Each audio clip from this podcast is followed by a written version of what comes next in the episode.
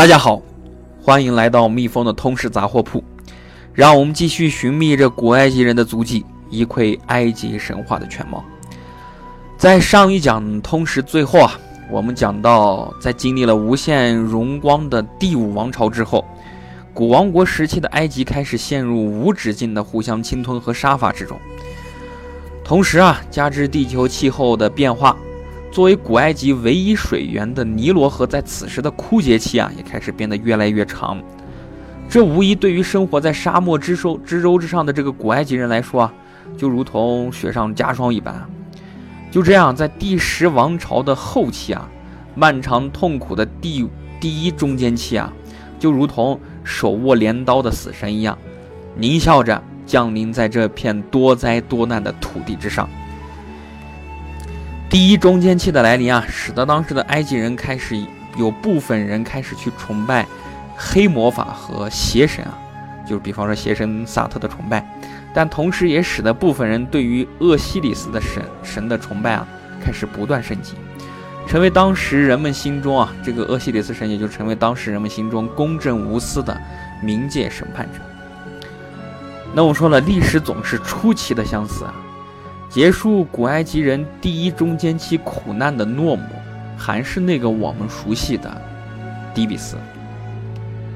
古埃及因此啊，也就迎来了第十一王朝，而自此标志着整个埃及进入了中王国时期。正如我们在上一讲通识当中说的，地上的政局变化会决定天上神奇的变化。我们很多人熟悉的阿蒙神在此时啊，开始悄悄登临神坛。这个阿蒙神啊，他原本是底比斯的一个地方小神啊，但是此时因为这个底比斯夺得天下，阿蒙神的地位也因此得到了飞速的攀升。跟之前的阿图姆神一样，阿蒙神在此时跟传统的太阳神拉产生合体，成为了我们之后熟知的阿蒙拉。但此时的埃及民众啊，依旧保留了对于厄西里斯神的崇拜，因此啊。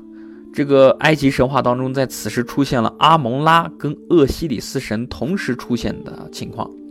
就如同这个古希腊神话当中的宙斯和哈迪斯的关系一样。阿蒙拉和厄西里斯神啊，其实在此时成为了阴阳两神啊。人们在整个现实的生活当中，向太阳神阿蒙拉献祭，以求得平安和幸福，但在死后啊。期盼期盼得到这个厄西里斯神的恩惠啊，并希望以以此能得到永世的安眠。这我们看这一这一时期人们对于阿蒙拉和厄西里斯神的崇拜当中，可以看到一个特点，就是什么？就是人们此时已经具备了惩恶扬善的伦理意味啊！这个崇拜当中已经蕴含的这种惩恶扬善的伦理意味，说明平民心中啊。此时已经具备了基本的道德意识，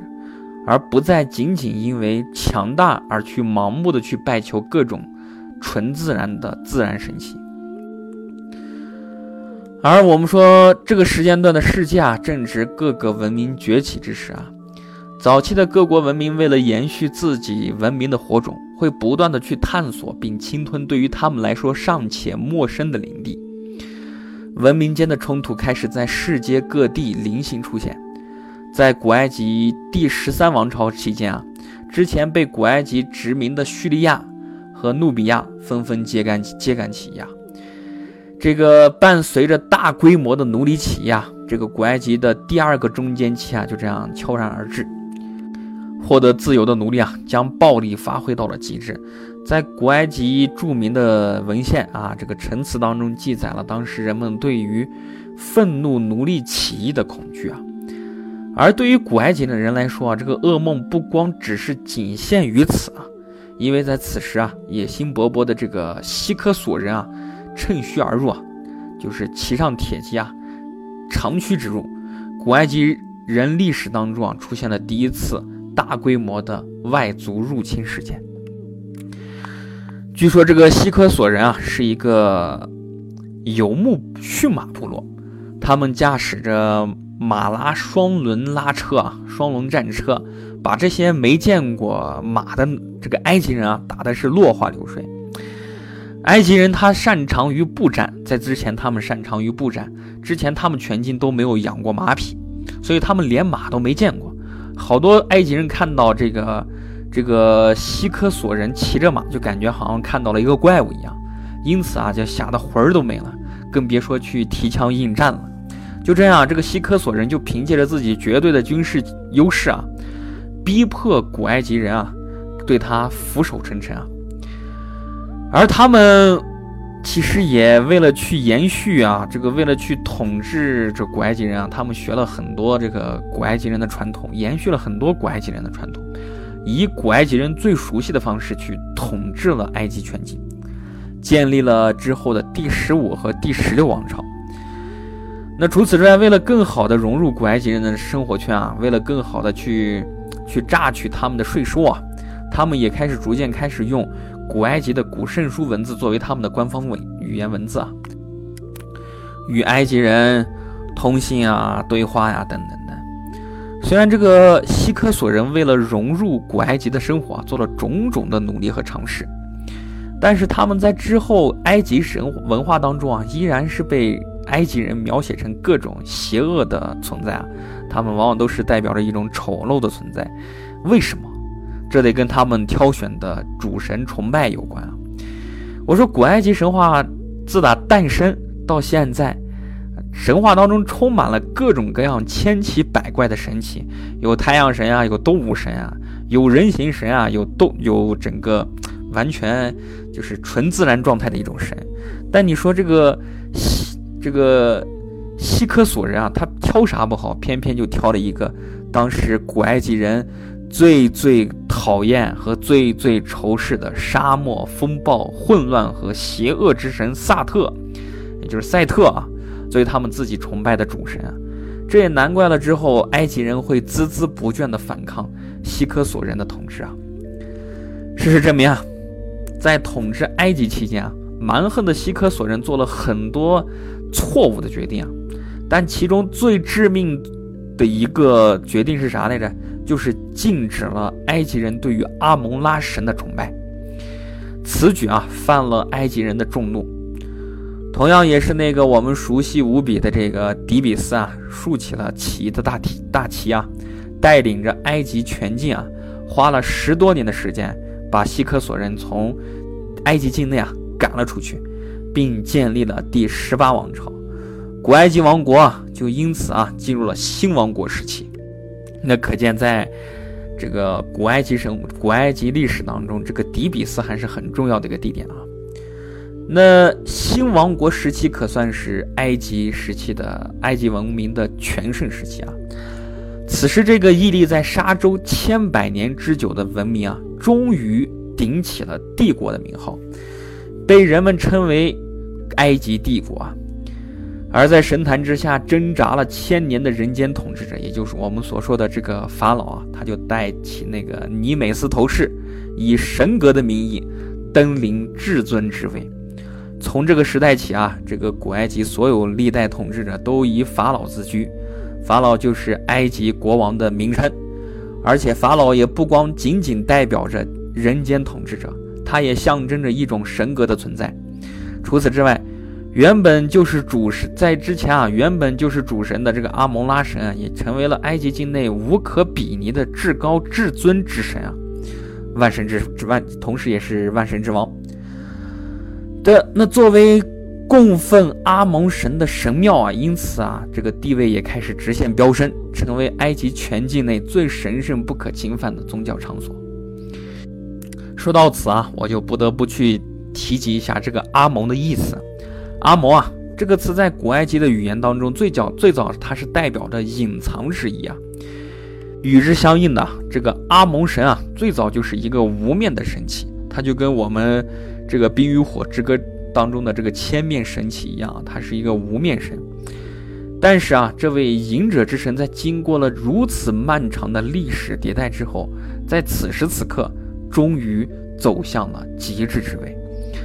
那么说走上极致之后，之后发生啥事儿了？又不得不去用一个我们再次用烂的词语，叫做“盛极必衰”，去形容一下当时人们对于阿蒙拉神崇拜的消退之势啊。时间啊就这样推至了第十八王朝的末期。当时啊，这个阿蒙神庙作为埃及境内最神圣的宗教场所，这个每位法老在登基之时啊，他在位时期间啊，也会花，就是会丧心病狂的把大片大片的土地和成堆成堆的财产啊，相继捐给这个阿蒙神的神庙。那久而久之啊，这个囤囤积多了，这个阿蒙神庙的这个祭司啊，也开始拥有了极其强大的世俗权利。这就跟我们之后中世纪的这个教天主教的教会势力崛起是一样的，他们也开始因为有了很多的这个世俗的财产，也就开始拥有了极强的世俗权利，就开始直接干预埃及境内的整个政治事业。这对法老来说啊，无疑构成了极大的威胁。于是啊，这个法老和祭司之间的这个权力角逐啊，就这样悄然在整个暗中拉开了帷幕。但是，一位狂人的诞生啊，完全打破了这种僵局啊。而这个狂人就是之后在整个历史当中反复被提及的著名的改革的法老啊，他叫做艾赫纳吞。说他是狂人啊，是因为他无畏于当时宗教势力的庞大，而直接向他们发起了挑战，面对面的直接挑战。他立誓啊，要绝对消灭当时的主神阿蒙神，另立一个新的主神。那其实啊，这位法老之前他不叫做艾赫纳吞，而是叫做阿蒙霍特普四世。这个阿蒙霍特普四，这个阿蒙阿蒙，不好意思啊，这个阿蒙霍特普四世这种中当中的这个阿蒙霍特普啊，意思就是指令阿蒙神满意的人。而憎恨阿蒙神的这个这个君主啊，就特别痛痛恨自己的这个名字啊。于是坚决、毅然决然的就把这个名字的这个阿蒙部分啊，就给强行剔除掉了，用了他即将推行那个新神的名字将其取代，就是阿吞，阿吞神。于是也就有了我们熟悉的那个埃赫纳吞的这个名字。埃赫纳吞的这个信仰改革，他搬来了，他从远古当当中考古啊，挖了很深啊，翻这个棺材板啊，翻出来一个古老的神奇啊，它叫做阿吞神。阿吞神啊，原本是古埃及神的太阳圆盘之神啊。这位神奇啊，诞生自特别远古的古埃及时期啊。它是诞生自古埃及时期的懵懂时代，是一个纯粹的自然神奇。它的形象啊，也不不像这个，就不具备像这个阿蒙神那样的人形特征，而是由象征太阳的圆和光线的直线，简单的这样构成。就是一个简单的几何图形啊，它的形象不具，呃，它这个，那我们说的这个之后啊，这个形象因为是太过于抽象，所以说好多埃及人觉得特别不适应啊。但是这个艾赫纳吞啊，他是打决定要一意孤行啊，在革改革这个主神之后啊，他害怕之后整个旧势力抬头啊，于是他毅然决然的，不光要决定把这个之前的这个阿蒙神给杀死。而且决定是啥东西，要把他整个掐，把这个死灰复燃的最后那一点的火星都给掐灭掉。于是他就决定啊，就是什么，就是要迁都啊，离开当时宗教势力盘踞的底比斯。而他迁都的目的地竟然选择的是一片寸草不生的白色荒漠。而这个狂人的狂野表现在此啊，他用了自己毕生的心力啊，将这片白色荒漠。硬是改做成一一座比较繁华的新都啊，并将其取名为艾赫塔吞，意思是指阿吞神之地啊。相较于阿吞神的无无影无相啊，无形无相，这个古埃及人还是适应，还是比较喜欢自己之前崇拜的人形神奇阿蒙神。但是迫于法老的意志，我只能听话呀。但是他们又希望自己的阿蒙神在自己的神话当中存活呀，那怎么办呢？他们只能重新构建自己的神话体系，就给这个阿蒙神和阿阿吞神的这个象征意义啊做一些小修改，动一些小手术。于是啊，我们熟悉的古埃及神话体系在此时就初见端倪啊。在这个神话系统当中啊，这个阿吞神代表着宇宙万物的造物神。他是全宇宙之神，是生命的源头。而阿蒙神呀，他保留了自己之前原先有的太阳守神的头衔，并且啊，升格成为这个啊不是升格成为，应该是叫做降格成为埃及的守护神。但是这个改革过去十七年之后啊，这个拥有人这个，因为毕竟这个阿蒙神拥有着极端高的人气啊，但因此啊，他还是卷土重来了。这个艾赫纳吞的继承人啊，为了为了出于啊这个埃及全境的稳定考虑啊，他就不得不和这个不和这个阿蒙神啊，阿蒙神的这个宗教祭司们开始去妥协协商，啊，就迫于无奈，只能重新搬回故都。就是底比斯啊，而新都这个艾赫塔吞啊，因此被人长期弃之不用，就这样时间一长啊，就被彻底掩埋在了整个漫漫的黄沙之中。但这在这需要说明的一点是啥呢？这个艾赫纳吞的继承人，他原名叫做图坦卡吞啊，因为这个吞字就跟阿吞神有关。但是之后我们说了，为了土，就是为了整个埃及全境考虑啊，他不得不重新把之前那个废除的阿蒙神给重新搬出来。于是啊，他把自己的名字当中的这个吞字啊，跟阿吞神有关的名字啊，就是这个字符啊，全都给替换掉了。替换到什么东西啊？替换成阿蒙神的字符啊。于是他就改名成了图坦卡蒙。没错，他就是我们所熟知的图坦卡蒙金字塔的主人啊。事实证明啊，这个艾赫纳屯生前用尽全力想要推行的新神计划，在此时已经完全破产了。而被人们世代追捧的这个阿蒙神啊，经受经受住了这个时间的考验，成再次成为埃及人目埃及人每个人心目当中不朽的主神啊。时间啊，就这样到了新王国的晚期。作为文明间啊，因为此时这个文明间的交流是日渐日益频繁啊，在文明的相互碰撞之中啊，古埃及神话也开始融入了很多东方文明的神奇，神奇间的交流时代也就这样到来了。文明间的交流启发了整个古埃及人的心智，开拓了他们的视野，他们开始重新思考诸神和他们之间的关系。他们觉得之前啊，很多诸如阿蒙神一类的旧神啊，离他们真的是太远了，可能很可能听不到他们心中的祈愿啊。因此啊，他们很多过去大规模的神奇崇拜啊，渐渐失去了整个受众。私人神奇的崇拜就开始渐渐在人群当中蔓延开来，人们开始拥有了自己独属的一种守护神崇拜体系啊。千年前的这种动物神奇崇拜，就重新回到了这个人们的生活之中。公牛、鳄鱼、眼镜神、眼镜蛇啊，不是说不是眼镜蛇啊，眼镜蛇，甚至我们喜欢的这个喵星人啊、汪星人啊，在此时已经再次成为当时埃及境内每个人心中崇拜的神奇化身。